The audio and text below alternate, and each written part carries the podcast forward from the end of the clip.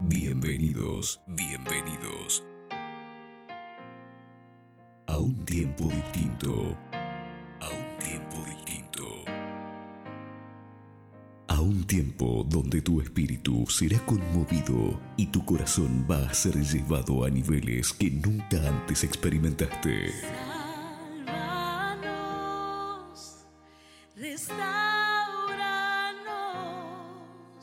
Este es tu tiempo, tiempo de restauración. Bienvenidos, bienvenidos a, bi- bi- bi- bienvenidos a Restaurándote, Restaurándote. Oh Dios, que se tu casa.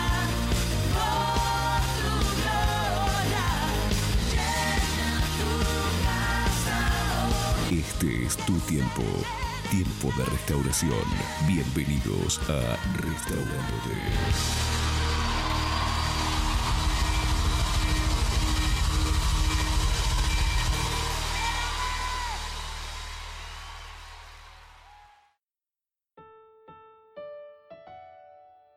Quiero invitarle a que puedan abrir sus líneas en el libro del apóstol San Juan, capítulo 17, versículo 1 al 3. San Juan, capítulo 17, versículo 1 al 3. Bien, dice así. Estas cosas habló Jesús y levantando los ojos al cielo, dijo, Padre, la hora ha llegado, glorifica a tu Hijo, para que también tu Hijo te glorifique a ti. Sigue diciendo Jesús, como le has dado potestad sobre toda carne, para que dé vida eterna a todos los que le diste. Y esta es la vida eterna, que te conozcan a ti, el único Dios verdadero, y a Jesucristo, a quien has enviado. Amén. Palabras de Cristo. Dice, y levantando los ojos al cielo dijo, Padre, la hora ha llegado, glorifica a tu Hijo, para que también tu Hijo te glorifique a ti. Es como un ida y vuelta. Dios le glorificaba a Cristo y Cristo le glorificaba a quién? Al Padre, a Dios. Dice, como le has dado potestad sobre toda carne, ¿le dio potestad sobre qué? Sobre toda carne. Absolutamente sobre toda carne. Él tiene potestad, Él tiene autoridad sobre cada uno de nosotros, para que dé vida eterna a todo lo que les diste. ¿Quién da vida eterna según la Biblia? Vean, como le has dado potestad sobre toda carne, o sea, está hablando de él, para que dé vida eterna en tercera persona, para que dé vida eterna lo que les diste. Está hablando en tercera persona. ¿De quién está hablando? De él. Entonces, ¿quién es el que da vida eterna? Jesús. Él dijo, yo soy el camino, yo soy la verdad y yo soy la vida. Sigue diciendo, nadie viene al Padre sino por mí. Amén. Entonces, nadie llega a Dios sino que a través de Jesucristo. ¿Quién nos da vida eterna? Jesucristo, exactamente. La vida eterna nos la da Jesucristo.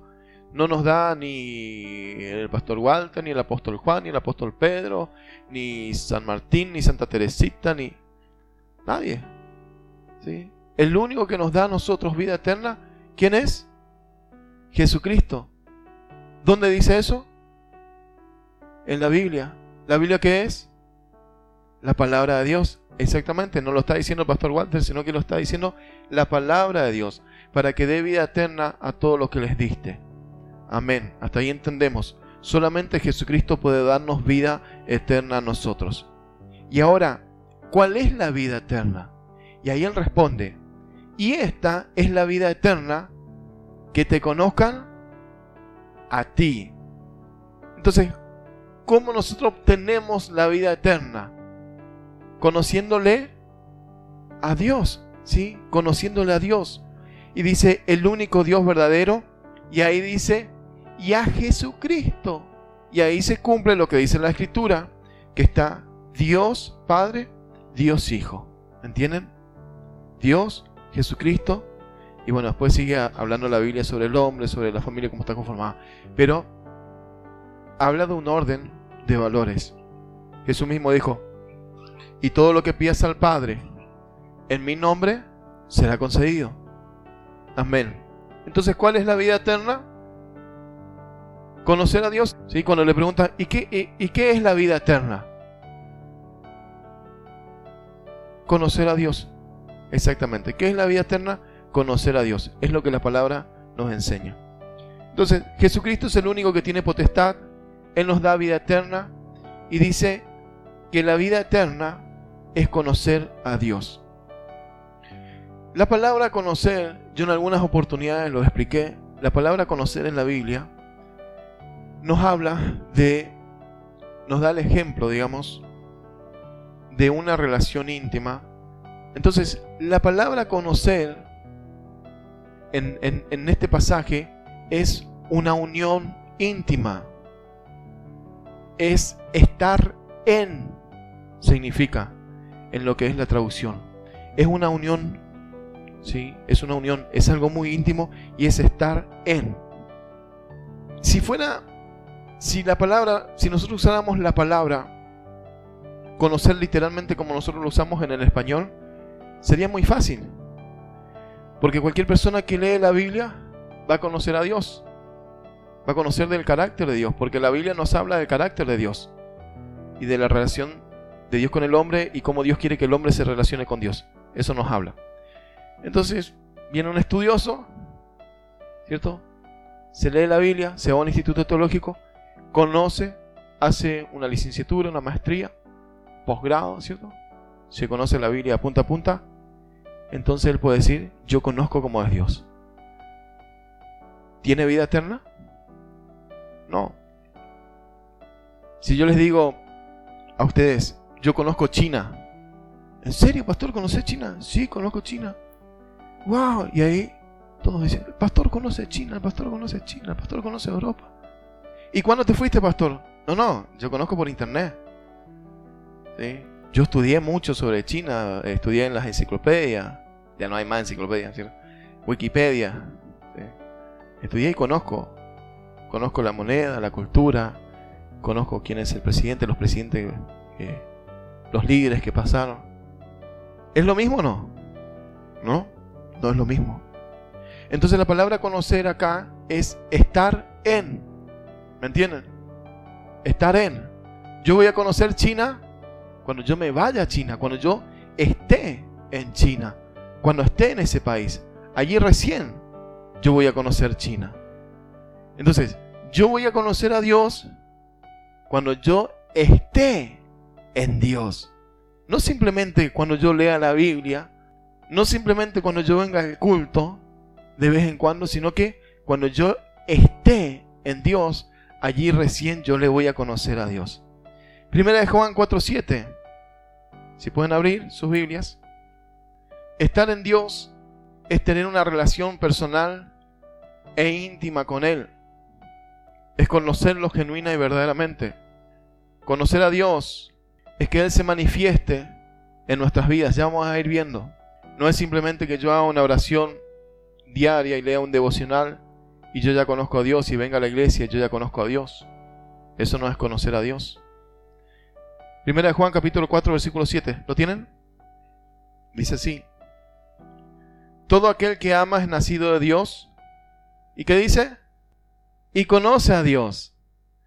Todo aquel que ama es nacido de Dios y conoce a Dios. El que no ama, ¿qué dice? No ha conocido a Dios, porque Dios es amor. Entonces, ¿y si yo conozco a Dios, qué tengo? Vida eterna. ¿Sí? Entonces dice, si yo conozco a Dios, ¿qué yo hago? Amo. Exactamente. Si yo no conozco a Dios, yo no amo. Conocer a Dios me lleva a amar. Y conocer a Dios me lleva a tener vida eterna. ¿Se dan cuenta? Como esto es, es como un- una L. Algo así. ¿Sí? Una L. Que va, sube para arriba, desciende para abajo y de allí se va a mi prójimo. Permanece en mí y se va a mi prójimo. Todo aquel que ama es nacido de Dios y conoce a Dios. El que no ama no ha conocido a Dios porque Dios es amor. A ver, si alguien no ama, entonces tiene vida eterna? No. Si yo no amo, yo no tengo vida eterna. Yo no tengo vida eterna. Y esto se está tornando cada vez más lindo. ¿Qué ustedes dicen? ¿Sí o no? Muchas veces, si nosotros no amamos, no conocemos a Dios. La vida eterna es conocer a Dios. El que no ama no tiene vida eterna. Entonces quiere decir que en el infierno van a haber personas con grandes revelaciones. En el infierno van a haber profetas. En el infierno van a haber cantantes. En el infierno van a haber músicos. Van a haber quienes adoraban a Dios. En el infierno van a haber grandes predicadores también. Que predicaban muy bien. En el infierno van a haber grandes teólogos. Personas que conocieron la Biblia de punta a punta. ¿Mm? En el infierno van a haber muchas personas que vinieron fielmente todos los fines de semana a la iglesia. Pero que nunca amaron. Que nunca conocieron a Dios. Hello. ¿Están ahí? ¿Sí? Enseguida uno se hace como, se pasa como un, como un escáner, ¿cierto? Y comienza, empieza a pensar, ¿será que soy yo? No soy, ¿cierto? ¿Sí? Y ahí es donde nosotros decimos, Señor, ayúdame a amar, ayúdame a amar, no quiero irme al infierno, Señor. Muchas veces he escuchado esta frase, Pastor, ya no le amo más. Pastor, ya no le amo más. ¿Les pasó eso? ¿Escucharon alguna vez o no? Se nota que ella no me ama como yo le amo. Ella no siente lo mismo que yo hacia ella. ¿Sí? Cada día me sorprendes más, amor de mi vida. El amor no son sentimientos, no son sentimientos. ¿Quieren saber qué es el amor? ¿Quieren saber? Les voy a decir. El amor es un conjunto de actos expresados hacia otra persona o hacia uno mismo. Jesús dijo, amarás a tu prójimo como a ti mismo. ¿Cómo demuestro amor?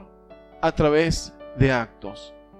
Vean, Lucas capítulo 10, versículo 25 al 37 nos habla del buen samaritano.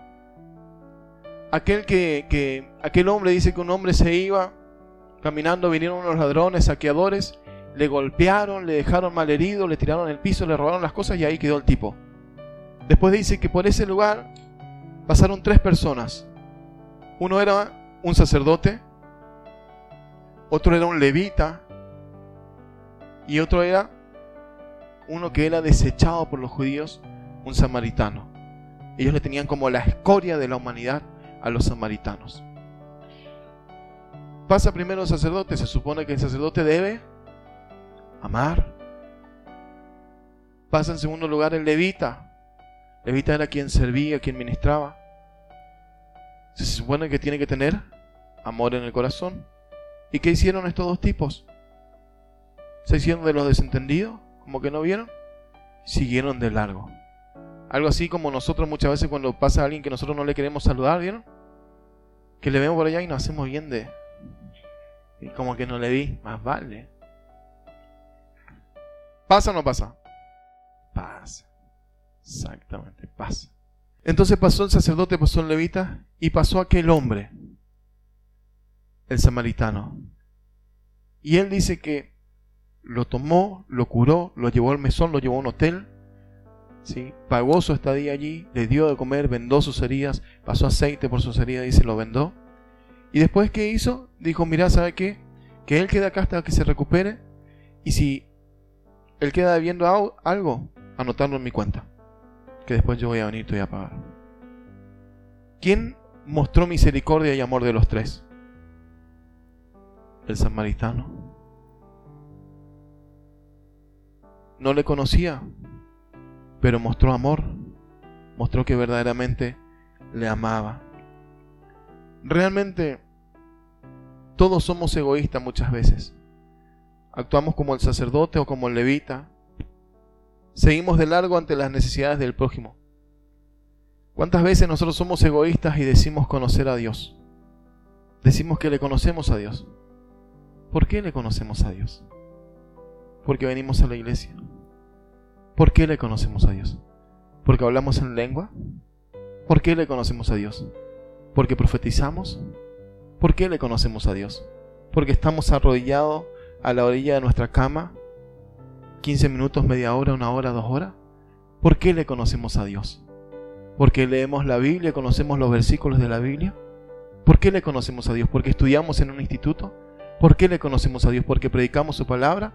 ¿Por qué le conocemos a Dios? ¿Porque cantamos o tocamos? ¿Eso es conocer a Dios? ¿Eso es conocer a Dios?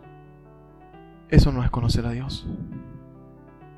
El que no ama no conoce a Dios. El que no ama no conoce a Dios.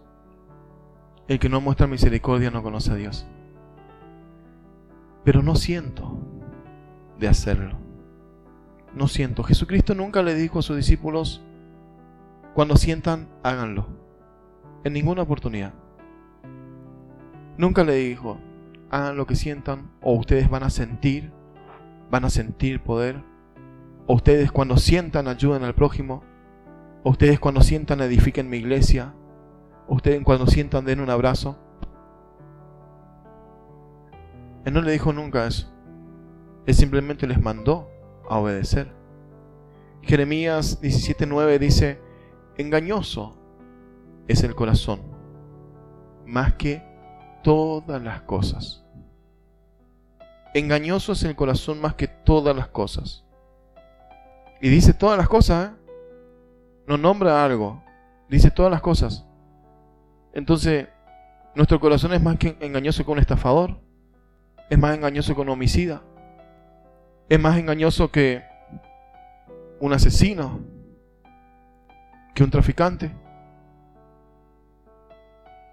¿Es así o no? ¿Sí o no? Sí, dice la Biblia. Engañoso es el corazón más que todas las cosas. Más que todas las cosas. Entonces, ¿podemos confiar en nuestro corazón? ¿Y qué pasa entonces? Pero, pastor, yo no siento. No siento amarle. No siento perdonarle. No siento estar. ¿Y quién te dijo que tenés que sentir? ¿Dónde dice que tenés que sentir hacer eso? ¿Quién diseñó de esa manera tu vida, nuestra vida, para que nosotros sintamos hacer eso? Simplemente nosotros tenemos que obedecer, ser obedientes. Ahora cuando el sentir esté acorde a la palabra de Dios, cuando consideramos que somos guiados por el Espíritu Santo de Dios, entonces eso sí tenemos que hacer. El Espíritu Santo de Dios no posee a una persona. Los demonios sí poseen. Pero el Espíritu Santo de Dios no posee a una persona. Él trabaja trayendo guía. Si no, Dios va a poseer la voluntad de la persona y todos íbamos a ser hermosos robots que íbamos a hacer todas las cosas bien y el mundo iba a ser totalmente distinto. ¿Es así o no? Dios nos da el libre albedrío a nosotros para que nosotros podamos decidir. Él simplemente nos guía, nos habla, dice, bueno, esto hace, esto hace, acá, allá, camina por este lado. Amén. Entonces nos damos cuenta de que no podemos confiar en nuestro corazón.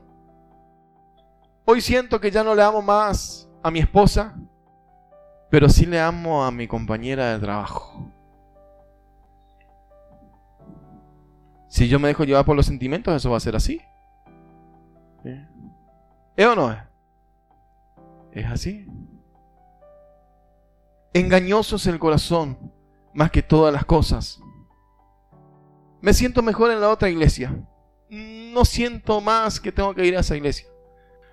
Por favor, los que están escuchando este mensaje de otras iglesias, les digo y aclaro esto. Si estás en este lugar, es porque Dios te plantó en este lugar y ahora estás escuchando este mensaje. Si no, ibas a escuchar este mensaje antes de cambiarte de iglesia. Amén. ¿Entendés? Sí, si no te ibas, ibas a escuchar este mensaje antes de cambiarte iglesia. ¿Estás escuchando este mensaje hoy? Bueno, es porque el Señor te está hablando hoy. Me siento mejor en otra iglesia. ¿Te cambiaste de iglesia para sentirte mejor? De seguro que en tu casa te sentís bien todos los días. ¿Cierto? De seguro que con tu esposa o tu esposo te sentís bien todos los días. ¡Mentira! ¿Quién se siente bien en su lugar de trabajo todos los días? Hay momentos en los que uno no se siente bien. ¿Quién se siente bien en su casa todos los días? Hay momentos en los que uno no se siente bien. Hay momentos en los que uno pasa nervios. Uno está trabajando, uno pasa nervios, uno pasa mal, pasa dificultades, pasa por problemas. En la iglesia también. Quizás te sentís bien, generalmente en la iglesia, pero hay momentos en los que no te vas a sentir bien. Y hay momentos en los que yo no te voy a hacer sentir bien. Que de esa parte me voy a encargar yo, de que no te sientas bien. Pero ¿por qué a propósito? No, porque te voy a hablar verdades. O te voy a hablar de la palabra porque van a haber situaciones que te van a incomodar, que te van a hacer sentir mal. Hay momentos en que vas a querer irte. Pero si el Señor no te dice, entonces no te dejes llevar por tus sentimientos. Juan 3:16, ¿qué dice? Porque de tal manera amó Dios al mundo que ha dado a su Hijo unigénito, para que todo aquel que en él crea no se pierda, más tenga vida eterna. Porque de tal, y ahí aparecen dos palabras importantes. Porque de tal manera amó Dios, ¿sí? Porque de tal manera amó. Y después dice que dio. Nosotros no podemos amar sin dar. Amar es dar. Dice, de tal manera amó Dios al mundo que dio. Ahora, si nosotros decimos que amamos y no damos, nosotros somos unos mentirosos. El amor se demuestra. Todos conocemos esa frase. Entonces, si nosotros amamos, nosotros hacemos. ¿Cuántas veces las mujeres reniegan de sus esposos? Se pasa trabajando, trabaja y hace esto y no tiene tiempo para nosotros. Si trabaja porque te ama. ¿Escuchaste, mujer? Si trabaja porque te ama. Si no está en tu casa, está trabajando es porque te ama. Porque está trayendo la provisión para tu hogar, está trayendo la provisión para tu familia. Si trabajas porque te ama, porque te quiere dar. Entonces, el que ama, el que ama, da. Amén. San Mateo 25, 35 dice, porque tuve hambre, me diste de comer, tuve sed, me diste de beber, estuve preso, me visitaste. Pero ¿cuándo, Señor? Y cuando lo hiciste por uno de estos pequeños. Benditos de mi Padre, dice. Vengan benditos de mi Padre. Entonces el Señor le dirá, vengan benditos de mi Padre. Y ahí dice, porque estuve así, así, así. Entonces, amor es dar. Amor es acción. Juan 14, 21 dice, ¿quién es el que me ama? El que hace suyo mis mandamientos y los obedece. Y al que me ama, mi Padre lo amará y yo también lo amaré y me manifestaré en él. ¿Quién es el que hace? ¿Quién es el que me ama? Y dice, el que me obedece. El que obedece mis mandamientos. Si nosotros decimos que amamos a Dios, pero no obedecemos sus mandamientos, ¿le estamos amando? ¿Sí o no? No, no le estamos amando. Es la verdad. Nosotros no podemos decir que nosotros le amamos a Dios y no obedecer sus mandamientos. No quiere decir que nosotros no vamos a tropezar, que nosotros no vamos a caer, que no vamos a ser tentados, no quiere decir.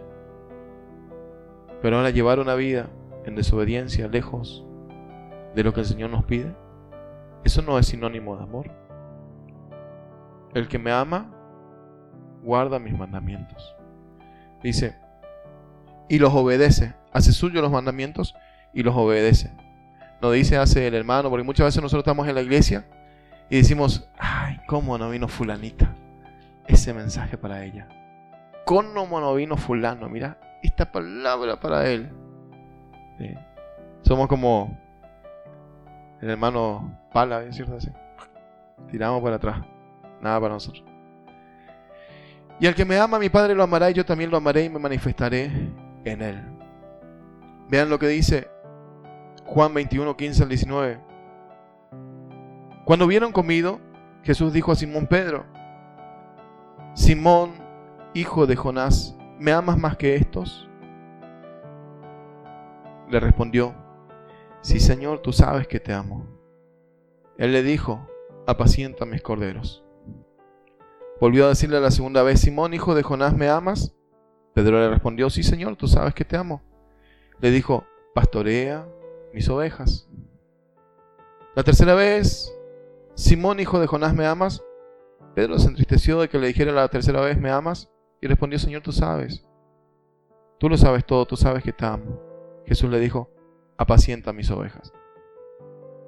A ver, Jesús, yo le voy a, le voy a, le voy a explicar, ¿cierto? Le voy a resumir lo que Jesús le estaba diciendo a Pedro. Le decía, vamos a ir con Daimar. Jesús le pregunta, Daimar, ¿me amas? "Ah, sí, Señor, te amo. "Ah, Sí. Entonces sé obediente, Daimar. Sí. Haz lo que yo te mando que hagas. Viví la vida que yo te digo que hagas. ¿Sí? Obediencia, Daimar. Algo así, resumido. Porque está diciendo, Pedro, mamá, sí, pastoreá mis ovejas. Cuidá mi rebaño. Está diciendo, hace esto. ¿Vos me amás? Bueno, hace esto, Pedro. ¿Entienden? ¿Sí o no?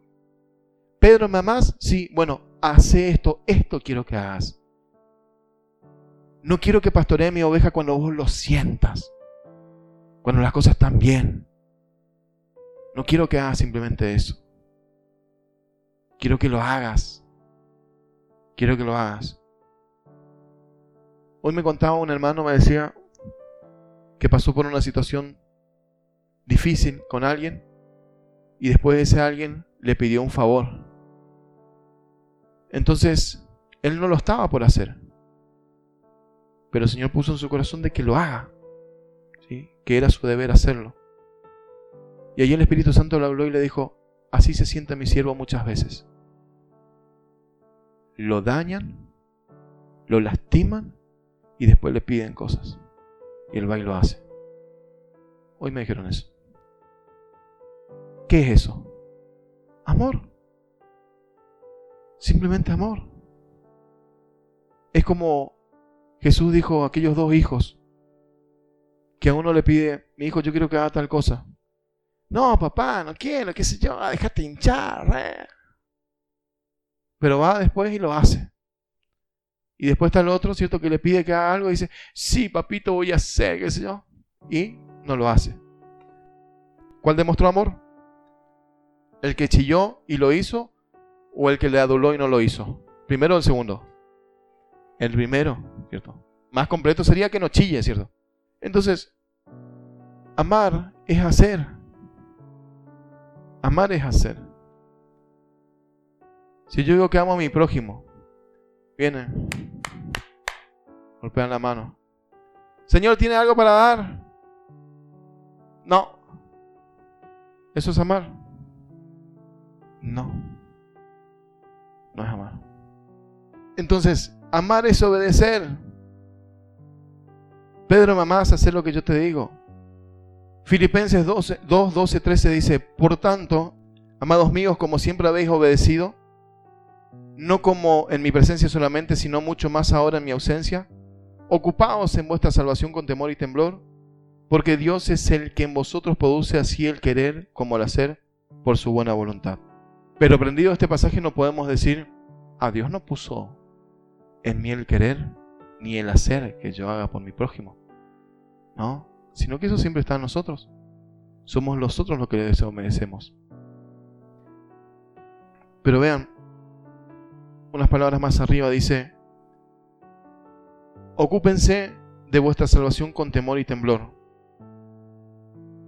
¿La salvación nosotros la recibimos por cosas que nosotros hacemos? No. Pero una vez que la recibimos, ¿podemos perderla? ¿Sí? No es que simplemente venimos a la iglesia, aceptamos a Cristo y ya es salvo. La Biblia dice, ocúpense de vuestra salvación con temor y temblor. La salvación la podemos perder en cualquier momento. Tenemos que ocuparnos de nuestra salvación. Tenemos que cuidar nuestra salvación. Porque no porque sea pastor yo ya tengo la salvación asegurada, no. Yo la puedo perder en cualquier momento. Y voy a ir finalizando con esto. Primera Corintios 13, del 4 al 8. Vamos a leerlo juntos.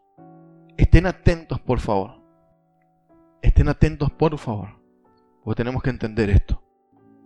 Primera Corintios 13, 4, 8 dice,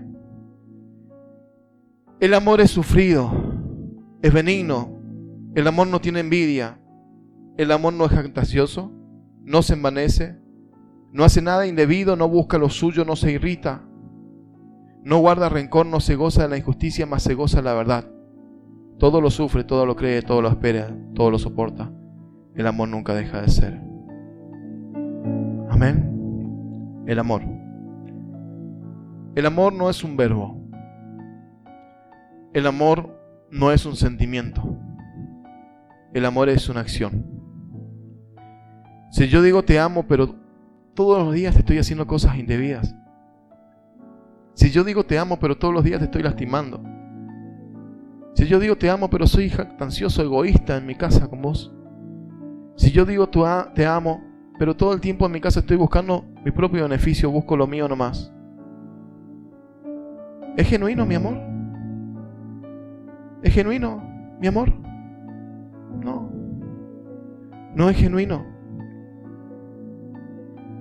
Jesús dijo, ¿hasta cuándo les he de soportar? Él estaba diciendo, yo los amo. Estoy accionando con ustedes. Es una acción. Porque les estoy soportando. No estoy buscando lo mío. Si yo buscara mi propio beneficio, yo no lo soporto más, yo me voy. Eso era lo que Jesús le quería decir a ellos. Yo estoy acá, les estoy soportando porque les amo. El amor no busca lo suyo. No hace nada indebido. Amor. Si definimos la palabra Dios, ¿qué otra palabra podríamos ubicarla en vez de Dios? ¿Qué es Dios? Amor. Amén. Dios es amor. Entonces vamos a sacar la palabra amor y vamos a poner Dios. ¿Qué les parece? Leemos así. Dios es sufrido. Dios no tiene envidia. Dios no es jactancioso. Dios no se envanece. Dios no hace nada indebido. Dios no busca lo suyo. Dios no se irrita. Dios no guarda rencor. Dios no se goza de la injusticia. Dios se goza de la verdad. Dios todo lo sufre, todo lo cree, todo lo espera, todo lo soporta. Dios nunca deja de ser. Ese es el Dios a quien servimos. Vean lo que dice Juan capítulo 17. Yo quiero que entiendan, por favor. Quiero que entiendan acá y el Espíritu Santo se va a encargar de hacerles sentir acá. Entiendan acá, hagan un esfuerzo por entender acá. Ya estamos terminando. Y el Espíritu Santo se va a encargar de obrar acá. Él ya lo está haciendo. Juan 17, 20 al 21 dice, Mas no ruego solamente por estos, sino también por los que han de creer en mí. Jesucristo estaba orando por cada uno de nosotros cuando Él estuvo aquí antes de partir la presencia del Padre. Él oró por todos nosotros. Mas no ruego solamente por esto, sino también por lo que han de creer en mí por la palabra de ellos. Dice, para que todos sean uno, oh Padre, en mí y yo en ti. También ellos sean uno en nosotros para que el mundo crea que tú me enviaste. Dice que también ellos sean uno en quién? En nosotros. Jesús dijo, para que también ellos estén en nosotros. Volviendo al principio de la predicación, para que también ellos nos conozcan. ¿Se acuerdan que conocer es estar? ¿Sí? Yo voy a conocer China cuando yo esté en China. Yo voy a conocer a Dios cuando yo esté en Dios.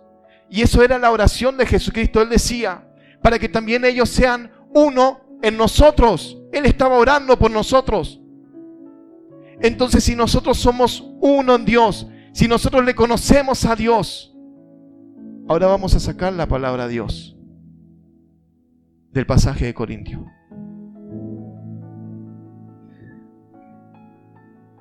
Si nosotros somos uno en Dios, ¿Me entienden? ¿Qué es Dios?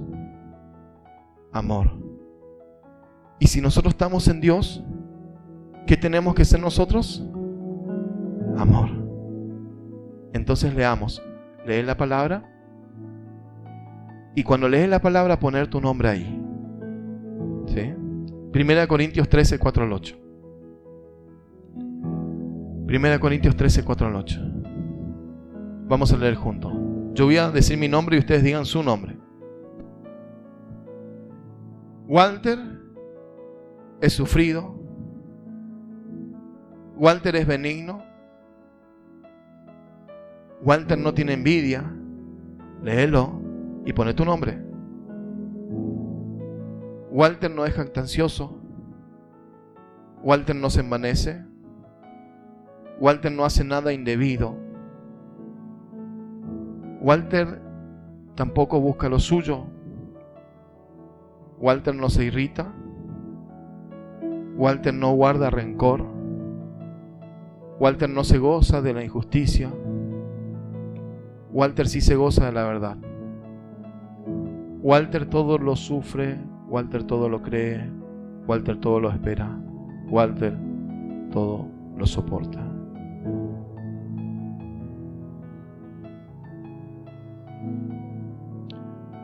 Ahora cada vez que leas este pasaje bíblico en tu casa, vas a poner tu nombre allí. Poniendo tu nombre en esos pasajes, vas a poder darte cuenta que tanto estás amando o no. Vas a poder medir cuál es la medida de amor que hay en tu corazón y en tu vida. Cada vez que leas esta palabra, te vas a recordar este tiempo, te vas a recordar este momento. La pregunta es, ¿estamos amando? ¿Estamos amando genuina y verdaderamente? Amarás a tu prójimo como a ti mismo. ¿Estamos siendo obedientes a la palabra de Dios? ¿O estamos dando migajas de lo que nosotros tenemos? ¿Estamos dando migajas de tiempo? ¿Migajas de lo material? ¿Estamos dando migajas simplemente? Y amar no es simplemente a lo que nos aman.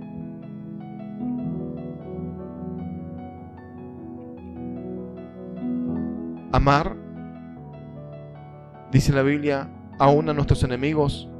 Pero yo os digo, amad a vuestros enemigos, bendecid a los que los maldicen, haced bien a los que os aborrecen, y orad por los que os ultrajan y os persiguen. Amar al enemigo. Familia, nuestra salvación depende de esto. Yo no puedo decir que conozco a Dios si yo no amo. Y no es simplemente amar acá en la iglesia, la hermanita que está todos los días acá, te amo. La Biblia dice que yo tengo que amar a mi enemigo. Amar a mi enemigo hace que yo todos los días perdone a quienes me hacen daño. Pero yo no tengo enemigos. Sí. En la casa muchas veces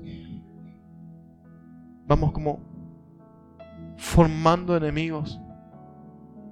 Enemigos es enemistad. Muchas veces nos volvemos enemigos de Dios. Por eso dice el libro de Job, vuélvete en amistad con el Eterno. Vuélvete en amistad con el Señor. Nos enemistamos con nuestra pareja, con nuestros padres, con nuestros hijos. Nos enemistamos con nuestros compañeros de trabajo, con nuestros patrones, con nuestros empleados. Nos enemistamos con nuestros hermanos en la congregación. Tenemos enemigos, vamos formando enemigos. Entonces la Biblia dice, amale. Te enemistaste, amale. Te enemistaste, amale. Simplemente amale. No tenés que amarle por el bien que te hace.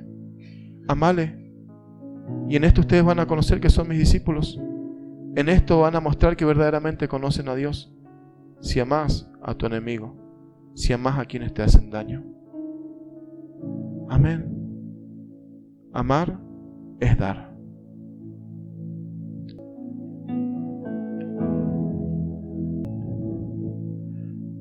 Te invito a que cierres tus ojos por un instante.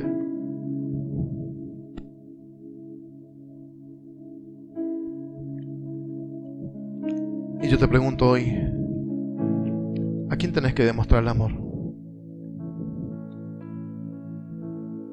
¿A quién tenés que demostrar el amor?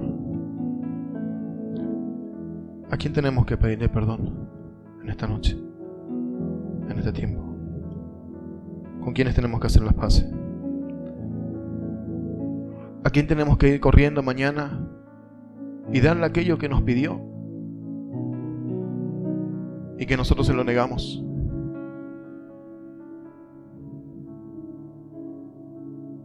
¿A quién? ¿A quién tenemos que ir a darle un abrazo? ¿A quién tenemos que ir a darle una mercadería? ¿A quién tenemos que ir a darle un dinero? ¿A quién tenemos que ir a demostrar el amor? ¿A quién?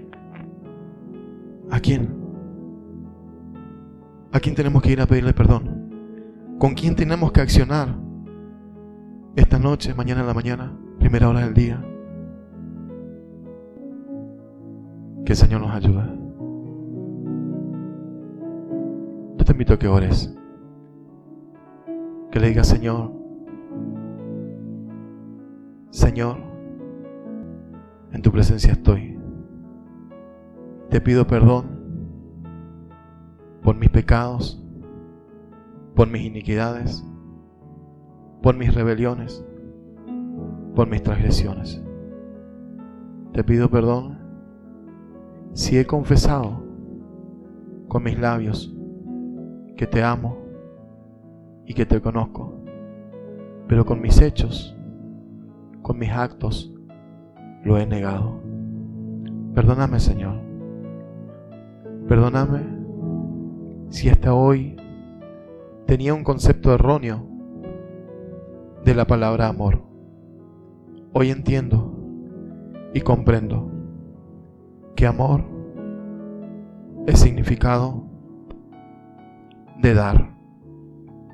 Señor, hoy yo quiero amarte a ti. Quiero ser obediente a ti.